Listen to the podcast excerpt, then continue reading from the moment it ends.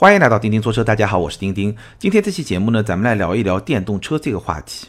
那今天的节目呢，我不是跟大家聊某一款具体的电动车，而是从一个潜在消费者的角度来聊一聊这个话题。那这个潜在的电动车消费者就是我自己，所以呢，今天咱们的题目就是：我真的需要一辆电动车吗？因为我在节目里面其实跟大家提到过，我有一点想要买一辆电动车。然后最近这一段呢，跟电动车相关的新闻还特别多，而且很多新闻呢都是直接跟消费有关的，所以我就一直在问自己这个问题：我真的需要一辆电动车吗？慢慢的形成了一些想法，那今天可以在节目里跟大家分享一下。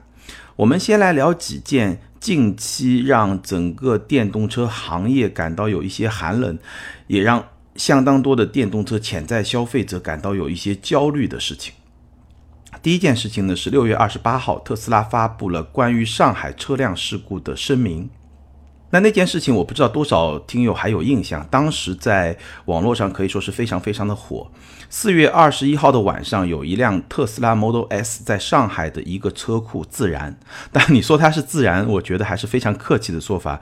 从现场的监控视频来看，简直就可以说是爆炸。然后周边的两辆车呢，基本上也是。损毁的这么一个状态，那如果你乍一看视频呢，基本上这个 Model S 从冒烟到起火爆炸，也就是三四秒的时间。当然，如果你非常仔细的去看这个视频呢，你可能会发现，差不多一分钟之前，这个电池其实就已经开始冒烟了。那这个也是特斯拉在声明中说到的这个情况。那如果说你对这件事情没有印象，你去网络上查一查，搜一搜，应该还能找到那个视频。那我们来看特斯拉在六月二十八号发布的声明说了一些什么事情呢？大概表达了这么五层意思。第一呢，车辆在出现烟雾约一分钟后出现明火。第二，没有发现系统缺陷，由位于车辆前部的单个电池模组故障引起。第三，车内人员应有时间安全离开车辆。第四呢，通过 OTA 向 Model S 和 Model X 推送有关充电和热管理系统的更新。它没有具体说明，简单来说就是把它们电池组的性能稍微进行一些降级，从而呢能够确保更好的安全性，大概是这个意思。第五呢，尽管特斯拉电动车起火事故发生概率明显比汽油车低，但仍致力于追求零事故率的目标。听到这个声明，我不知道你是一个什么样的感觉啊？我简单翻译一下，特斯拉的意思就是说。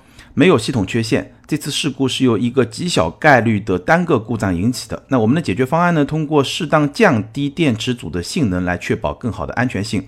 最后强调，特斯拉的电动车还是要比汽油车更加的安全。大概就是这些意思。也许说的都对吧？但是呢，我觉得有几个很大的疑问都没有给我们一个很好的解答。首先，这次事故到底是什么坏了？是软件问题呢，还是硬件问题？那类似问题发生的概率有多大？升级程序可以在多大程度上解决问题？如果发生类似情况时，车里面有人应该怎么来应对？通通没有回答。最后呢，这份声明里面也没有表达任何的歉意。所以我觉得，从消费者的角度来说，看到这么一份声明，我觉得并没有减轻我内心的那种焦虑感。这是一个很大的问题。好，第二件事情呢，比它早一天，六月二十七号，蔚来宣布召回四千八百零三辆 ES 八，要更换电池组。那这个召回的数量大概占到了 ES 八已交付数量的四分之一，所以是一个非常大规模的召回。为什么要召回呢？因为在更早的时候，ES 八发生了多起自燃的事故，也是起火的事故。那召回的原因是什么呢？因为这一批的 ES 八，它所搭载的电池模组。电压采样线束存在由于走向不当而被模组上盖板挤压的可能性，极端情况下可能造成短路。简单来说，就是说这个电池模组设计有一些问题，在极端情况下呢可能会造成短路，然后起火，大概就这意思。那解决方案呢是更换全新设计的一个电池模组。我看到一些分析说，为什么会产生这种情况呢？很有可能是因为它整个的电池包的结构过于紧凑，没有留足电池膨胀的空间。我们知道锂离子电池它在充放电的时候，电池是会发生膨胀的。那正常情况下呢，你这个电池组需要留足充分的空间来满足它在充电时候的这种膨胀的需求。但是呢，有可能是因为各种各样的原因吧，整个电池包的结构设计过于紧凑，这个空间不够，所以就发生了事故。这个是我看到一些分析提出的可能的原因。那为什么这个电池包结构会过于紧凑呢？一方面是因为续航里程的需求，因为装到一辆电。动车上它能够容纳的电池组的这个体积是有限的，但是呢，因为要让续航里程更大，所以在同样的体积里面能够装更多的电池，它续航里程就能更大，对吧？这个很容易理解。那在这种需求上呢，整个的结构设计有可能就过于的紧凑。那第二个原因呢，咱们现在电动车的补贴政策它是绑定电池能量密度的，而电池能量密度是按单位的重量所能够容纳的电池的能量来计算的。那也就是说，我整个电池组的整个电池包的结构如果能够减重，那它的电池的能量密度就会更高。所以呢，有一些电池包的结构就进行了一些减重的设计，从而导致安全性降低。这个是我看到的一些分析。那其实整个的逻辑跟当年三星手机爆炸是一样的。当年三星手机因为是一个曲屏的设计，所以呢，它整个的电池组的这个空间啊就被压缩了，它就没有预留足够的。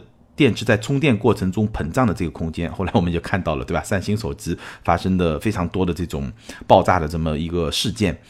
那我看到一些分析，有可能是一样的。当然，我们今天不是要讨论技术问题，所以也就不去展开了。大概你可以理解是一个什么样的逻辑。当然了，未来主动承担责任召回这个态度、这个行动肯定是好的，但毕竟召回的数量还是相当的大，所以对很多电动车的潜在消费者的心理还是造成了比较大的冲击。那这两件事情呢，算是此前一些安全事故的后续。与此同时呢，从行业的角度呢，又发生了两个非常重要的事情，比未来召回再早一天，六月二十六号，二零一九年新能源汽车补贴政策正式实施。那这次新的政策最大的特点就是补贴大幅度的减少，国家补贴。续航里程的门槛从一百五十公里提升到了二百五十公里，而且整体的补贴退坡大概是百分之五十。地方补贴完全取消，地方在新能源车方面的投入呢，转向加强基础设施建设。那这两个补贴减少带来的影响有多大呢？我给你举个例子吧。ES 八七十度电这么一辆车，在上海，按照二零一八年的标准，国家补贴加上地方补贴可以拿到六万七千五。按照二零一九年新政以后的标准，加起来可以拿到一万一千五百二十块钱，减少了五万多，整体减少了百分之八十三。这么大一个补贴的退坡，其实对于这些电动车企来说，影响是非常非常大的，在消费端也一定会带来影响。那现在这些电动车企它的应对方法只有两个，第一个呢就涨价。对吧？把补贴的一部分的这个成本转嫁到消费者的身上，但是呢，涨价以后消费者认不认呢？是不是会带来销量的大幅下滑呢？这个不好说。那第二个办法呢，就是不涨价。那不涨价的话，这部分成本其实是非常非常高的。那我们现在看到非常多的车企，比如说威马啊、小鹏啊，暂时都是选择不涨价。但是事实上，不涨价这个策略能坚持多久呢？可能很难说。所以这一点，如果说近期想要去买电动车的话，嗯，这个问题也是得好好的考量一下。那说这么多年的一个补贴政策，当然到今天还没有完全退出啊，但基本上跟完全退出也不远了。我觉得也没多久的事情了。这么多年补贴政策，可能是培养了很多咱们说骗补，对吧？早些年有很多骗补那些不靠谱的。电动车的企业，但是呢，也有真正的受益者。我看了一下，最大的受益者就是比亚迪。比亚迪从二零一一年到现在，已经拿到了超过一百零四亿元的补贴，这个数字非常非常的大。所以从这个角度来说，还是必须佩服比亚迪在新能源战略这个战略上的投入，这种决心。因为他把这一百零四亿元实实在在的变成了自己的现金流，实实在在的变成了让自己的产品更好卖的这么一个补贴，同时呢，也变成了自己技术研发的这么一个资源。所以呢，比亚迪确实是一个非常大的受益者，也是今天我们能够看到比亚迪在新能源这么一个领域已经基本站稳脚跟的一个很好的一个结果吧。但是对于整个的。电动车行业来说，补贴退坡显然是一个比较明显的冲击。更早的时候，六月二十一号还有一件事情，可能很多朋友也不是特别的注意到，但是对行业还是会有影响。工信部废止了汽车动力蓄电池行业规范条件，什么意思呢？就是动力电池行业对外开放。在此之前，你要拿到国家和地方的补贴，那你这辆电动车必须采用国产的动力电池，不能是外资的动力电池，必须是国产的。而在六月二十一号把这个文件废止之后呢？以后你要拿到补贴，可以用国产电池，也可以用外资的电池，也就是说，对国产电池的保护结束了。那事实上，这个跟补贴退坡也是配套的使用的，因为现在补贴其实也已经很少了，这个保护措施有没有，其实意义本来也不是很大了。那这么多年，这个保护措施让国内的一些动力电池的企业是受益非常大，最突出的代表就是宁德时代。当然不是说赚了一些钱，而是说利用这么一个窗口，在赚钱的同时，也发展了非常好的一些技术。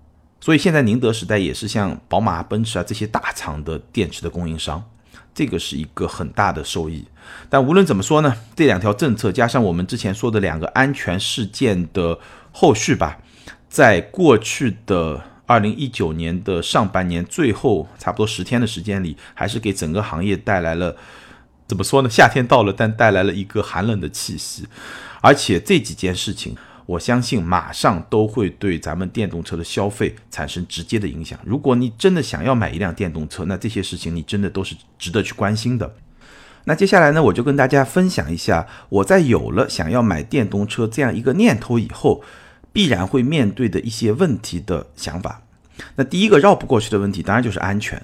说起来也非常的巧啊，就在特斯拉起火爆炸事件的第二天一大早，有一个朋友呢就在微信上向我咨询，大概三十来万的预算想要买一辆新能源车，有什么推荐的？那我张口就出 Model 3呗，因为他家里的情况我非常了解，就是两口子，大概在七八年之前买了一辆蒙迪欧，现在还在开。然后呢，要增购，因为他们的小朋友呢要上小学了。然后本来呢是老公开车上下班，老婆呢可能打车或者坐地铁。但是小朋友要上学以后呢，可能两口子他得轮流去送。不能确定一定是谁来送，那这个时候呢就需要两辆车，然后呢在上海又没有牌照，所以呢第二辆车就是增购一辆新能源车。那我脱口而出就是 Model 3，然后呢他就告诉我特斯拉爆炸了，不能买了，这个车不安全。然后我才知道有这么一件事情。然后比亚迪呢他可能觉得这个品牌不是特别好，最后好像是去看宝马 X1 的那个插混。这个咱们不去说，无论如何，特斯拉的这起起火事件确实对很多潜在消费者的心理产生了很大的影响。虽然马斯克他在推特上也说，包括说特斯拉的这次声明也说，特斯拉电动车自燃的概率其实比汽油车更低。那我相信这个可能有一些数据做支持，我也没有特别去研究。但是无论如何，我们对于电动车起火自燃的这种恐惧，其实。比对汽油车起火自燃的恐惧是要更加强烈的，什么原因呢？我大概分析了一下，我觉得是因为我们对汽油车的自燃是有一些认知的，比如说我们会知道，哎，什么样的情况下比较容易自燃，对吧？那你是有一些方法去规避它的，比如说你在选车的时候就选一个比较靠谱的品牌，然后呢，你日常对车辆的保养做的比较到位，尽量去避免一些电路的。短路啊，这些故障，再有呢，你夏天尽量少停在一些暴晒的环境下，就你知道用一些办法可以去降低它起火自燃的概率，所以呢，你对这件事情有一定的控制感。但是电动车这件事情呢，可能是因为大家了解的特别少，可能是因为它的这种自燃起火爆炸是在完全没有征兆的前提下，而且这辆车可能它的年纪 还比较年轻，可能也就买了半年一年，这么一个时候它就自燃，所以大家。因为对这件事情、对它的过程、对它的原因不了解，会产生一种更加恐惧的心理，这个其实也是非常自然的。那我仔细想了一下呢，我觉得相对比较理性的来看这个问题是一个什么样的态度呢？就是我自己的态度啊。首先呢，安全它一定是一个过程，因为人类发明第一辆汽车，如果按奔驰的那个三轮车来算的话，是一八八六年，但直到一九五九年。第一辆装备三点式安全带的汽车才问世，那这个可以说是汽车安全的一个里程碑。那事实上，我自己在节目里面也说过，我开过一九六零年代，就上世纪六十年代的一辆保时捷三五六 Speedster 参加在国内的一次经典老爷车比赛。然后那辆车其实从设计上来说是极端不安全的，因为首先没有安全带，其次呢，它的油箱是设计在车头的那个位置，所以你想象一下，如果开着那辆车追尾前面的车，那基本上完全没有安全性可言。事实上，直到一九七零年代，九幺幺在美国还有一个。绰号叫做 Doctor's Killer，翻译成中文就是医生的杀手。为什么是医生的杀手呢？因为美国的医生特别有钱，他们买得起保时捷911。但是那个年代的保时捷911呢，它本身操控的难度是比较大的，因为那个年代没有很多电子设备来确保你的安全。911的动力又比较出色，然后又是一个后置后驱，你开的稍微猛一点，在山路上它很容易就甩尾。这个时候如果没有电子系统来保护的话，其实非常的危险。所以它就是一个一生杀手这么一个绰号。那事实上，汽车的被动安全也好，主动安全也好，也是近几十年来才慢慢发展起来的这么一套体系。它是一个非常漫长的过程，所以电动车其实也一样。但电动车它在一开始开发的时候，它其实从车身结构这个层面上来说，它可以借鉴非常多汽油车的一些基本的理念啊，他们的工程成果啊，一些技术啊，包括说电子安全这些方面都可以用。但是唯独是电池的安全。这件事情是没有办法来借鉴的，所以呢，这件事情其实本质上来说，它也需要非常长时间的验证。但是电动车整体来说，它的安全的道路肯定比燃油车要快得多得多。所以呢，从某种角度来说呢，对安全这件事情啊，有点悬，它是一个信仰，它也是一个信念。那你只能相信和汽油车一样，电动车也会越来越安全，但是绝对的安全是不可能的。所以冷静下来以后呢，我对这个问题的看法呢，就是也没有必要太焦虑。如果你实在不放心呢，再等一等，就像当年咱们面对本田的机油门一样，多等一个冬天确实没有问题，那就可以买了。那电动车也一样，我相信每一次这样的事故发生，然后通过整个行业的反思去找原因去纠正，那电动车整体而言也会是越来越安全。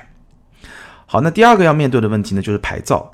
那对我来说呢，其实牌照不算是一个太大的问题，因为大家知道我家里就有两块汽油牌照。但是呢，如果说我想贪心一点，想要第三块牌照呢，哎，那倒是一个问题了。因为现在新能源牌照是可以免费申请的，但是这件事情能持续多久呢？我其实心里是没有底的。我曾经想过买一辆新能源车，然后再一个牌照。虽然说现在上海的规则是。牌照是跟车走的，但是呢，我觉得比较大的概率，你换车的时候，如果还是换新能源车，这个牌照应该是可以保留的。这样的话呢，我就可以拥有三块牌照，对吧？三块牌照就可以有三辆车，这个当然是件很好的事情，因为牌照是一个稀缺资源，能占一个总是好的。当然呢，也有负面作用，它成本比较高，哪怕三辆车多停一辆车，多一辆车在日常的保养，其实也是一件成本比较高的事情。但这个对我来说是一个小小的需要纠结的点。那第三个问题呢？里程焦虑，对我来说，里程焦虑这个问题其实倒是不存在，因为无论它作为我家里面的第二辆车还是第三辆车，那首先我肯定不需要开着它去长途旅行，对吧？而且呢，家里我是有停车位，所以可以装充电桩。那从这个角度来说呢，里程焦虑不是什么问题。但是无论如何呢，我仍然希望我买的这辆纯电动车，如果要买的话，它的实际续航里程能够在三百公里以上。几个原因啊，第一个呢。我相信这个续航里程多多少少会有衰减，对吧？那如果说入手的时候在三百公里以上，那至少能确保，比如说三年以后还能在两百五十公里以上，那这个是一个能够合理使用的这么一个距离。第二呢，续航里程高意味着你不用每天充电，没那么烦，充电频率比较低，一个礼拜充一次，那就比较省心一点。那第三呢，这个当然只是一个纯粹的空想啊，我相信续航里程高，可能未来到二手车市场可能。它的保值率会相对来说高一点，但这个没有通过实际的验证，只是我一个想法。顺便说一下呢，其实对我来说，如果我要买一个新能源车，那就一定是纯电动，而不是插电式混合动力，因为这两种车其实它的特性是完全不一样的。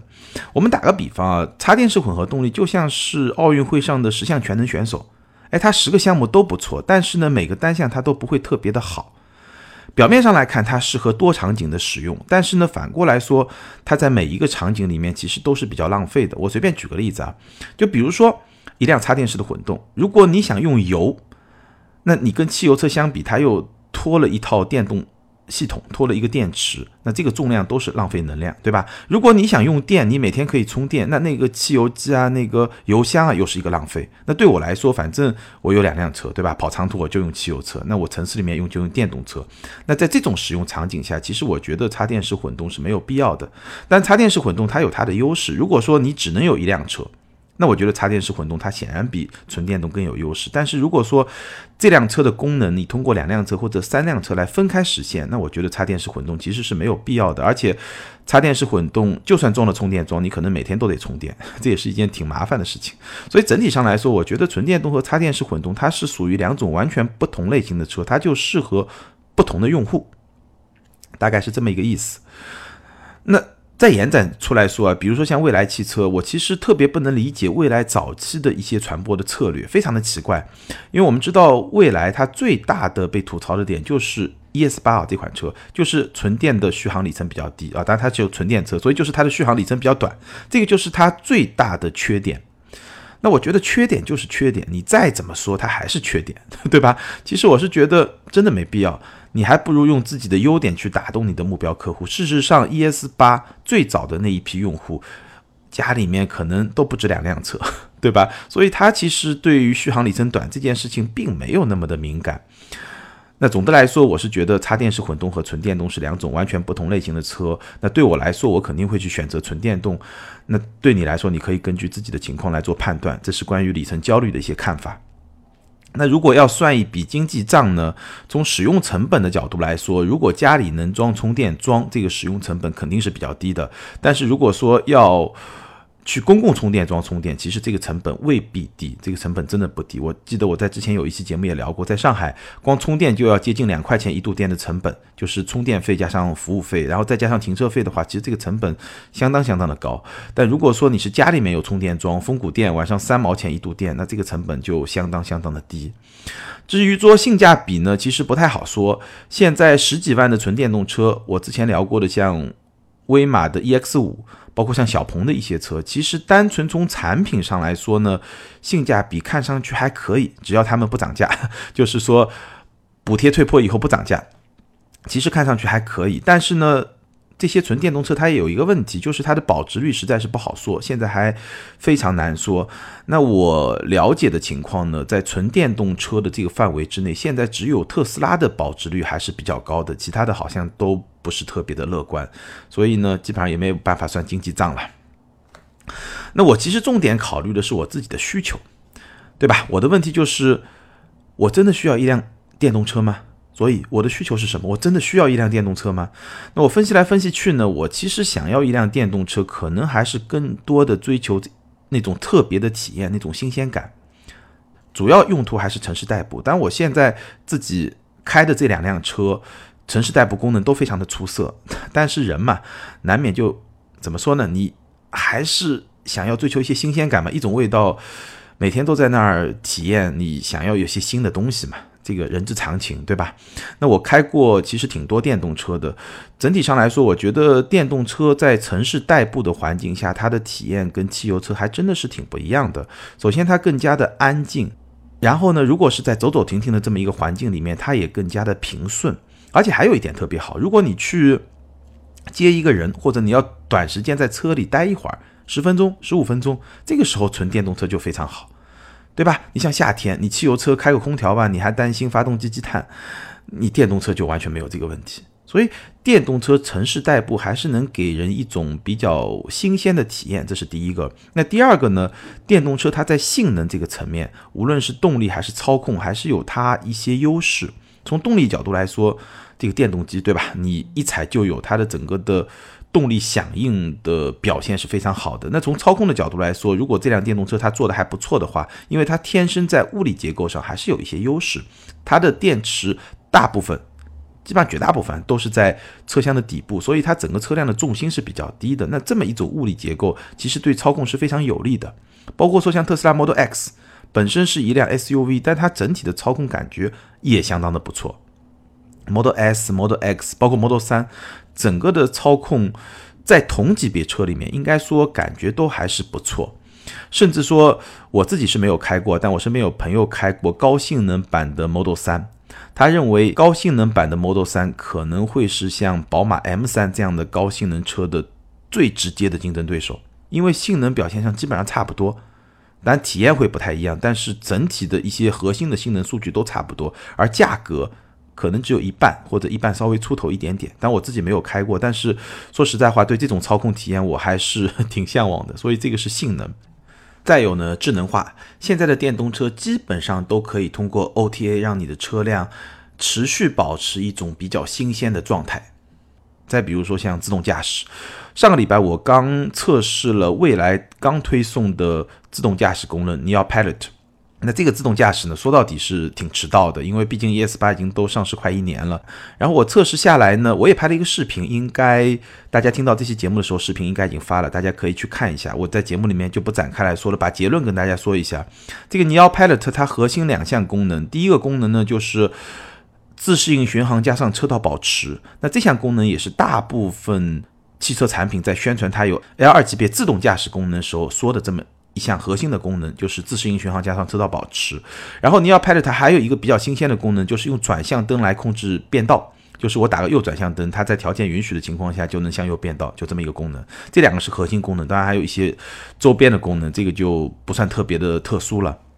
那其实它前面一个功能在封闭的高架。路和高速公路上的表现是相当不错的，整个的车道保持做得非常的好，而且呢，面对一些加塞的车辆，只要不是特别夸张的加塞，特别不讲道理的加塞，它整个的车速的控制也很好，所以在高架路和高速公路封闭道路上，这套系统是能够缓解驾驶的疲劳的，我觉得还是有非常强大的实际价值的。我在节目里面也说了，然后呢，它的。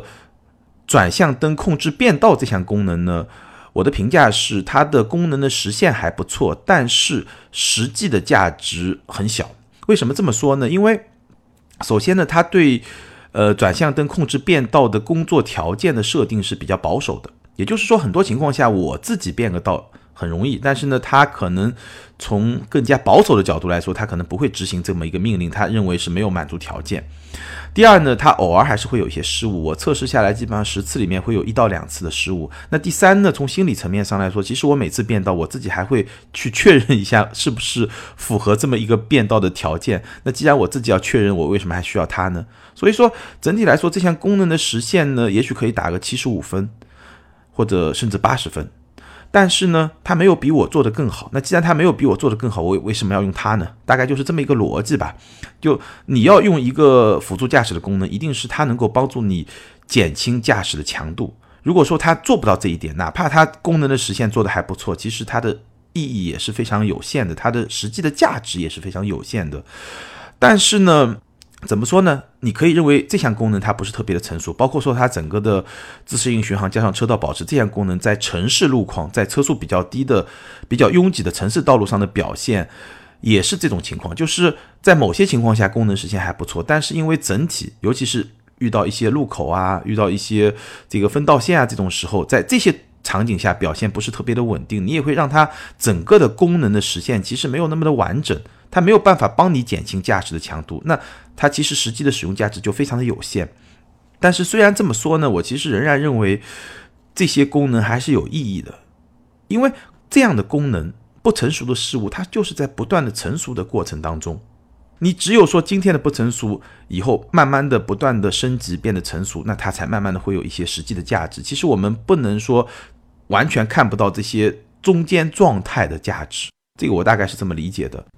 当然，有些朋友会说，智能化、OTA 啊、自动驾驶啊这些功能，汽油车慢慢也都会有。哎，这个我同意。如果说汽油车在这些方面做的特别好的话，可能电动车对我的吸引力也会相对减弱一点点。那前一段呢，宝马有一个高峰论坛上，他们的研发总监说了一句话，在微博上传播也非常的广。他说呢，没有一个消费者想要电动车，只有监管部门要。那这个观点呢，我其实不是特别的认同。其实经过刚才的分析啊，我最后得出的结论是什么呢？事实上，我并不需要一辆电动车，但是呢，我想要一辆电动车，而且是一辆好的电动车。所以从这个角度来分析呢，我其实觉得电动车是有两类消费者。第一类呢，就是尝鲜，潮流的引领者。那第二类呢，就是一些实用型的消费者。事实上，今天对于电动车企业来说，最大的挑战在什么地方呢？就是对于第二类实用型的消费者来说，今天市场上的电动车产品，在完全没有补贴的前提下的话，它的产品力和性价比并没有优势。尤其是如果咱们考虑到插电式混动车，它也同样可以获得一些现行城市的免费牌照这一点的话，那我是属于哪一类消费者呢？我仔细琢磨了一下，我觉得我属于那种手头不太宽裕的尝鲜者，愿意为新鲜事物买单。当然不能完全没有实用性，但是还没有到那种随心所欲的程度。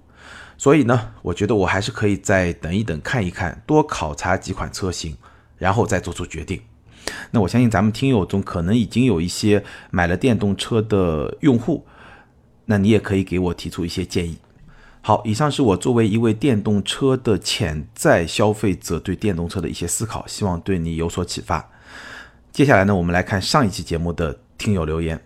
上一期呢是问答节目，点赞最高的评论是这一位，ID 是 S E G G E R Seger，他说最近 E T C 推的力度很大，能不能麻烦钉钉讲讲，平时很少上高速的话，有没有必要办 E T C？